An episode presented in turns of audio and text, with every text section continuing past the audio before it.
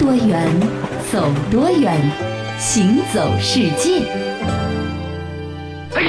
当日，我与一位武林高手华山论剑，他先是用他的暗龙销魂掌破了我的七十二路空明拳，然后我改打降龙十八掌，却不妨他伸开食指和中指，啊啊！竟是六脉神剑，又胜我一筹。可见天下武学彼此克制，武学之道玄之又玄。哎哎哎，得了吧你！简单的一个石头剪刀布的游戏，都能让你自我陶醉成这样。你还别说，剪刀石头布啊，可是一种非常流行的、全世界通用的猜拳游戏。对呀，啊，呃，它的这个雏形呢，据说是一种中国人发明的这个游戏啊，汉代开始就有了。嗯，演化成了石头剪刀布之后呢，是相继传到了日本、韩国等等地方，然后啊，随着亚欧之间贸易的不断发展呢，也就流传到了欧洲。到了近现代呢，逐渐是普及到了世界每一个有人类的地方都有石头剪刀布。对，你看啊，这个石头剪刀布的历史还真的是悠久啊。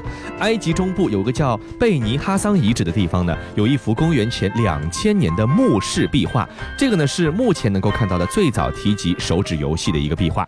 几个世纪以后呢，日本的一幅卷轴上也出现了类似的内容，而世界各地的文化中呢，都有类似于石头剪刀布这样的游戏的存在。不过在亚洲呢，还是最为常见的。你比如说，在日本的一些地方呢，石头剪刀布用的是同样的手势，不过呢，有的时候啊，名称变了，变成老虎村长和村长妈妈，因为村长妈妈呢要大于村长啊，所以是老虎村长、村长妈妈。那么在印度尼西亚叫做虫子人大象。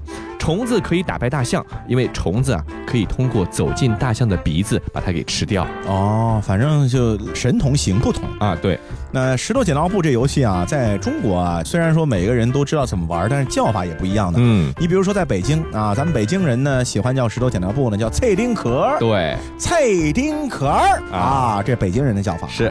然后呢，杭州人说的呢是秦宗棒啊，景宗棒，对吧？像醒宗棒，哎，像醒香木一样，香木一样。然后河南人呢说的是吹宝春儿，我也不知道乱说的。东北人呢叫做定杠吹，定杠锤啊，定杠锤啊。那么上海人哪能讲法呢？菜东里的菜，哎，就比较鲁实一点。哎，上海女人，哎，是的，搿辰光就体现出上海女人搿种温婉。哎呦，哈喂，真的是菜东里的菜啊！啊，中国和韩国人呢，一般都叫石头剪刀布，但日本人特立独行。嗯，日本人这不叫石头剪刀布，而叫石头剪子纸。嗯，哎，和美洲还有欧洲的这个叫法呢，比较的接近。为什么呢？是因为啊，石头剪子纸呢是由十九世纪的日本传入欧美的，所以欧美的叫法就跟日本是一样的了。对，其实呢，这个纸和布呢异曲同工，剪子呢可以剪坏布和剪坏纸，但是呢，布和纸呢都是可以包石头的，对不对？对。那说到纸呢，哎，不得不说到我们中国了。以前都说蔡伦呢发明了纸啊，其实不是这个意思，是什么呢？准确的说法应该是蔡伦呢改良了。造纸术，因为在蔡伦之前呢，纸已经存在了。对啊，不过蔡伦的改良造纸术呢，让纸的这个生产啊变得更加的方便。嗯，然后呢，也让更多的人呢能够用上比较廉价的纸来了。嗯，所以说蔡伦对于纸的这个贡献呢。就有点像这个贝尔啊，他也是改良了这个电话，让电话呢变成了一种可以给每个人使用的商品，对吧？嗯，啊，异曲同工之妙。对。那到了东汉后期啊，有一位叫做左伯的书法家，对蔡伦的造纸的方法呢又做了改良，造出了质地细腻、均匀而且有光泽的高级书写纸。人们也把这种纸呢叫做左伯纸。嗯，大约在公元四世纪的时候呢，咱们国家的造纸术就传到了朝鲜。七世纪呢，又从朝鲜传入了日本。可以说啊，咱们古代四大发明啊，造纸术的改良呢，确实对于人类文明来说有着至关重要的影响。是，嗯，那我们现在最常见到的纸呢，一般就是 A4 的大小，对吧？啊，打印的纸都是全球统一的标准的。它的大小呢是二十九点七厘米乘以二十一厘米，大概是这么大。那么这个尺寸究竟是？怎么给它定下来的？为什么不取一个整数，取个这么奇怪的数字呢？同学们，今天我们的作业呢是在电脑上画一幅画，然后呢大家把它打印出来。哎呦，不过今天老师 A4 纸没有带够啊，只能两位同学合用一张纸啊，没关系，你们一裁二，按比例缩小就行了。嗯，老师老师，我还有张正方形的纸，我和我同桌合用一张就行了。那你试试看呀。哎呀！正方形的纸折一半就是长方形的了，但是 A4 纸折一半还是一样的长方形，这是为什么呢？为什么？为什么？为什么呢？哎，你看啊、这就是在制定纸张标准时候呢，专门设定的一个比例。人们发现啊，只有当长宽比是根号二比一这个比例的时候呢，哎，无论是放大还是缩小，都能够保证同样的比例不会变形的。哦，原来是这样。那老师，纸张可以无限放大和缩小喽？嗯，从理论上来讲呢，确实如此。但是啊，如果这个纸太小，根本没有实用价值；那么太大的纸呢，没有办法生产出来。所以说，现在最大的纸呢，它不是 A 四，也有 A 三、A 二、A 一，最大的是 A 零啊。它的长宽比呢都是根号二比一。那么 A 零纸呢是出厂最大的一种纸，面积是一平方米。其他标准的尺寸的纸呢，包括 A 四纸呢，都是在它的基础上等比例缩小的。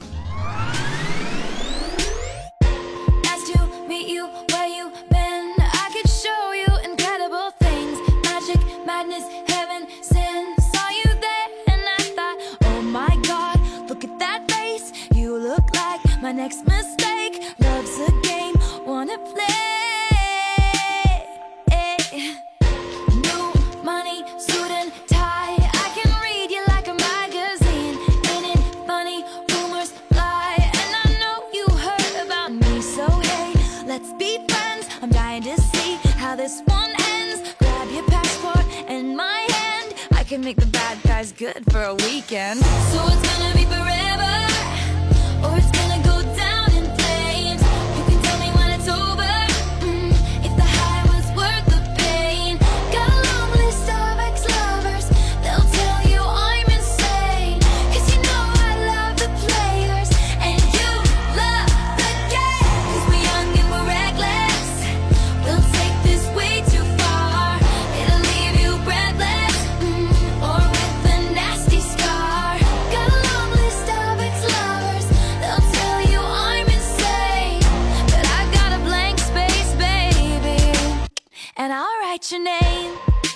那有的时候呢，咱们形容一个人比较单纯的时候呢，通常会说他呢单纯的像一张白纸。那么我们生活的世界呢是五彩缤纷的，可以在上面呢尽情的泼洒书写。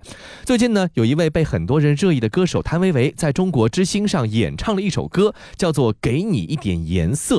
这个呢，除了丰富我们的生活、丰富我们的人生之外呢，还让我们接触到了一个非常非常有意思的曲艺形式，叫做华阴老腔。乍一听感觉像一种巫术。哎呦，那其实他是大胆的把中国最原始的摇滚和现代摇滚呢结合起来，这呢也是一首表达环保主题的歌曲。目前呢也确定会登上二零一六的春晚舞台。不过说到底啊，这个摇滚乐并不是咱们中国人发明出来的啊，嗯摇滚乐呢应该说是起源于美国的。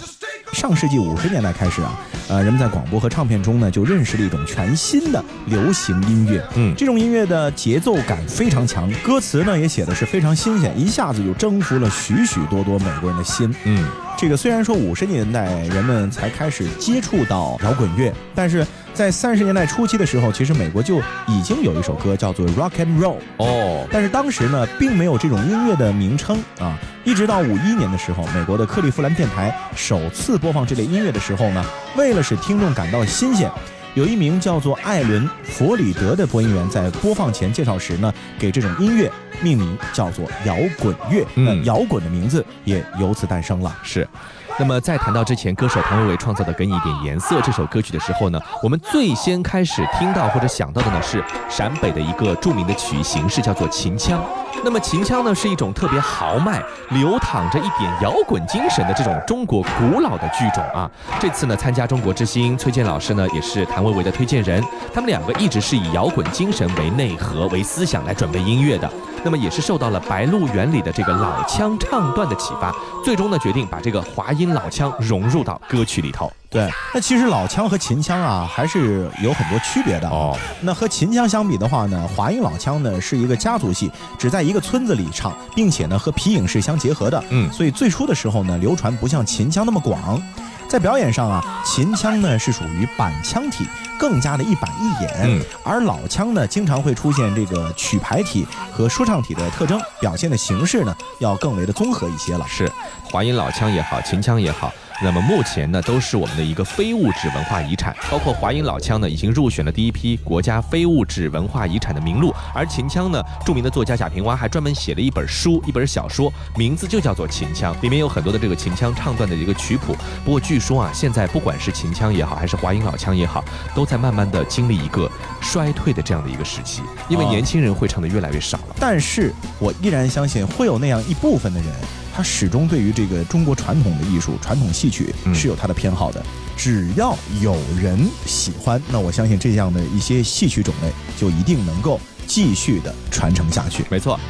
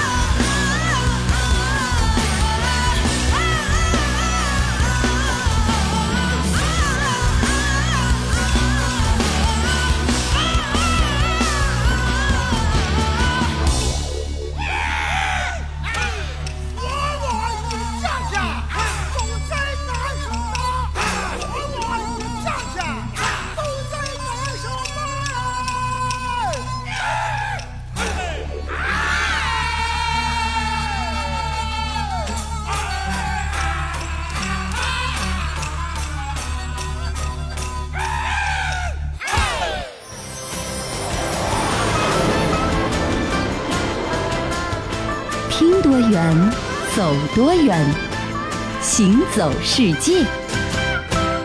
欢迎继续回到《行走世界》，大家好，我是一轮。各位好，我是贾云。那么刚才说到的是这个非物质文化遗产啊，嗯华阴老腔。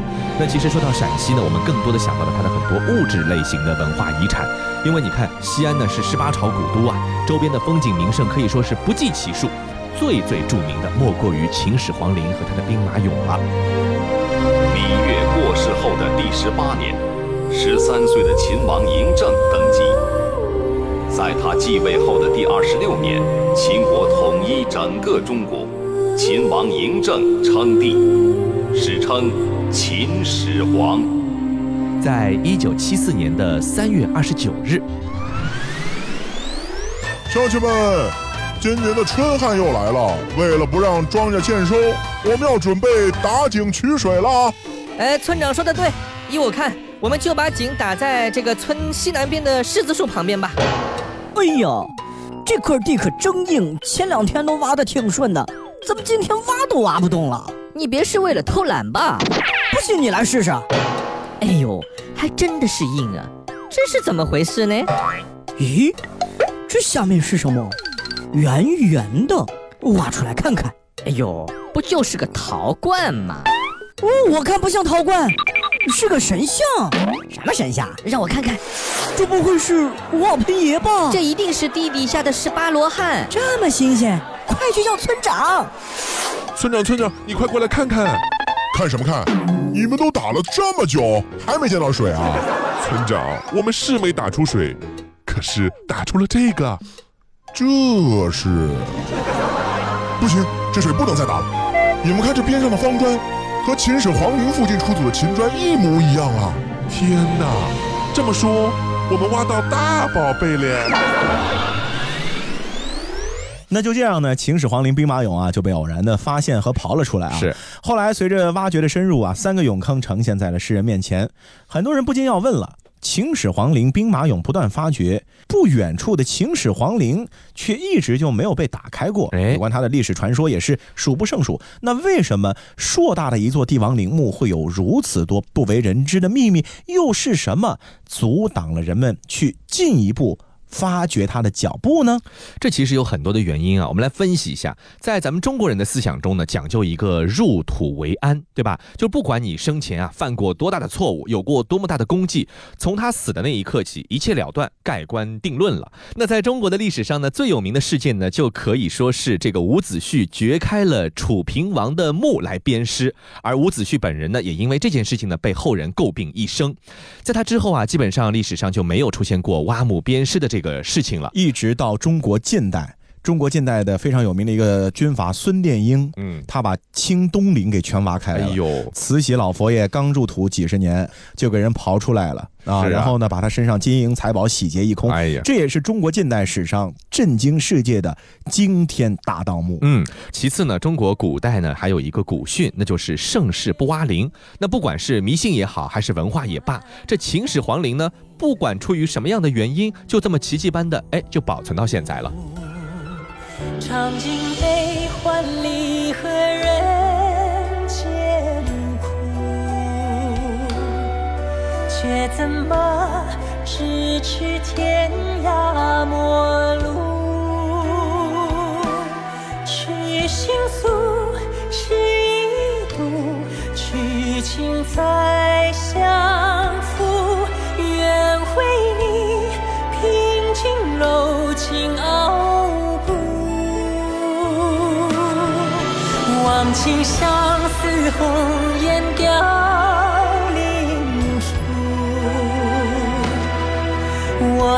月与你朝朝暮暮，爱如心，恨如骨，生死在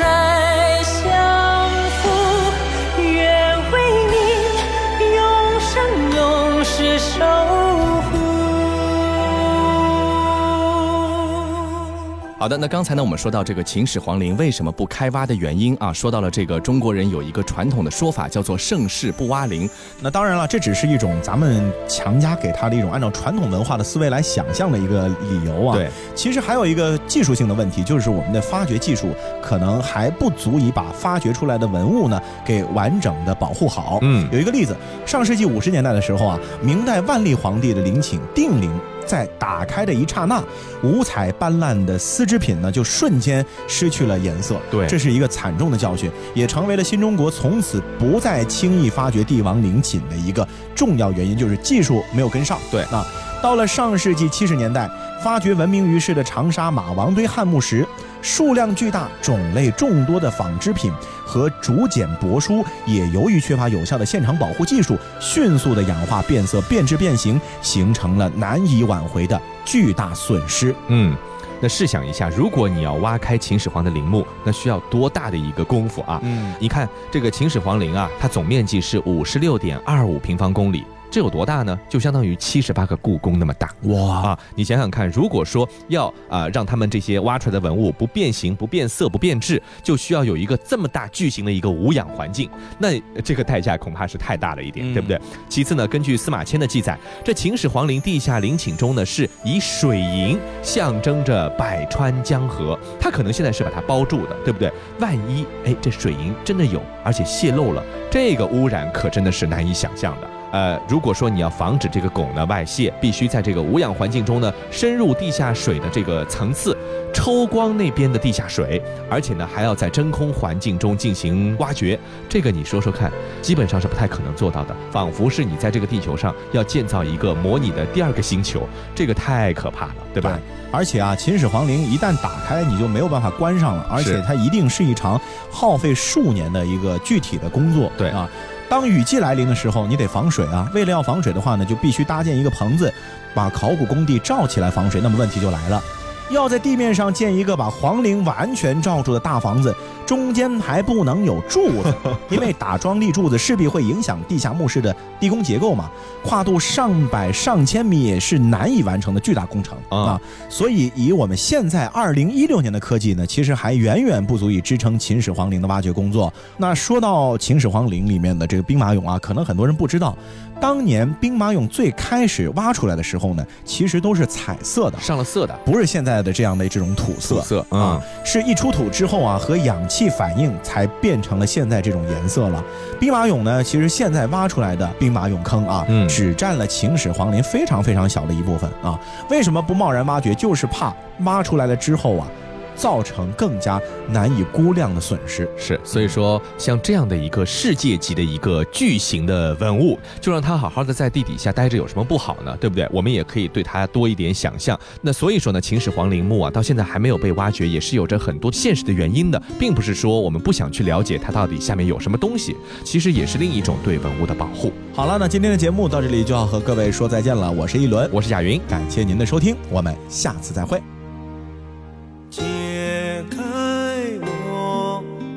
最神秘的等待，星星坠落，风在吹动，终于在将你融入怀中，两颗心颤抖。相信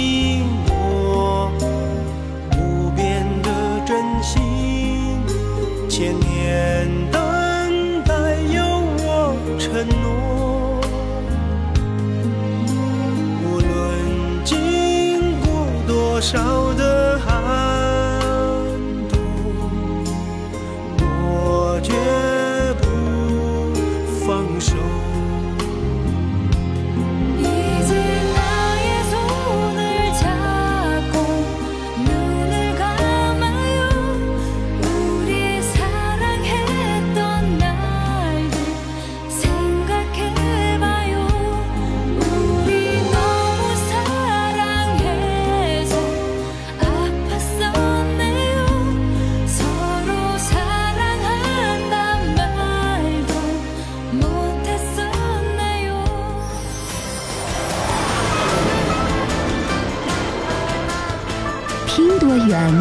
走多远，行走世界。那么在中国的历史上呢，最有名的掘墓鞭尸呢，就无外乎是伍子胥掘开了楚平王的鞭，鞭。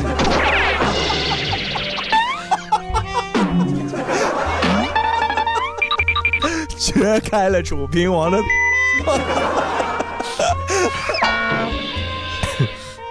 好叫号啊！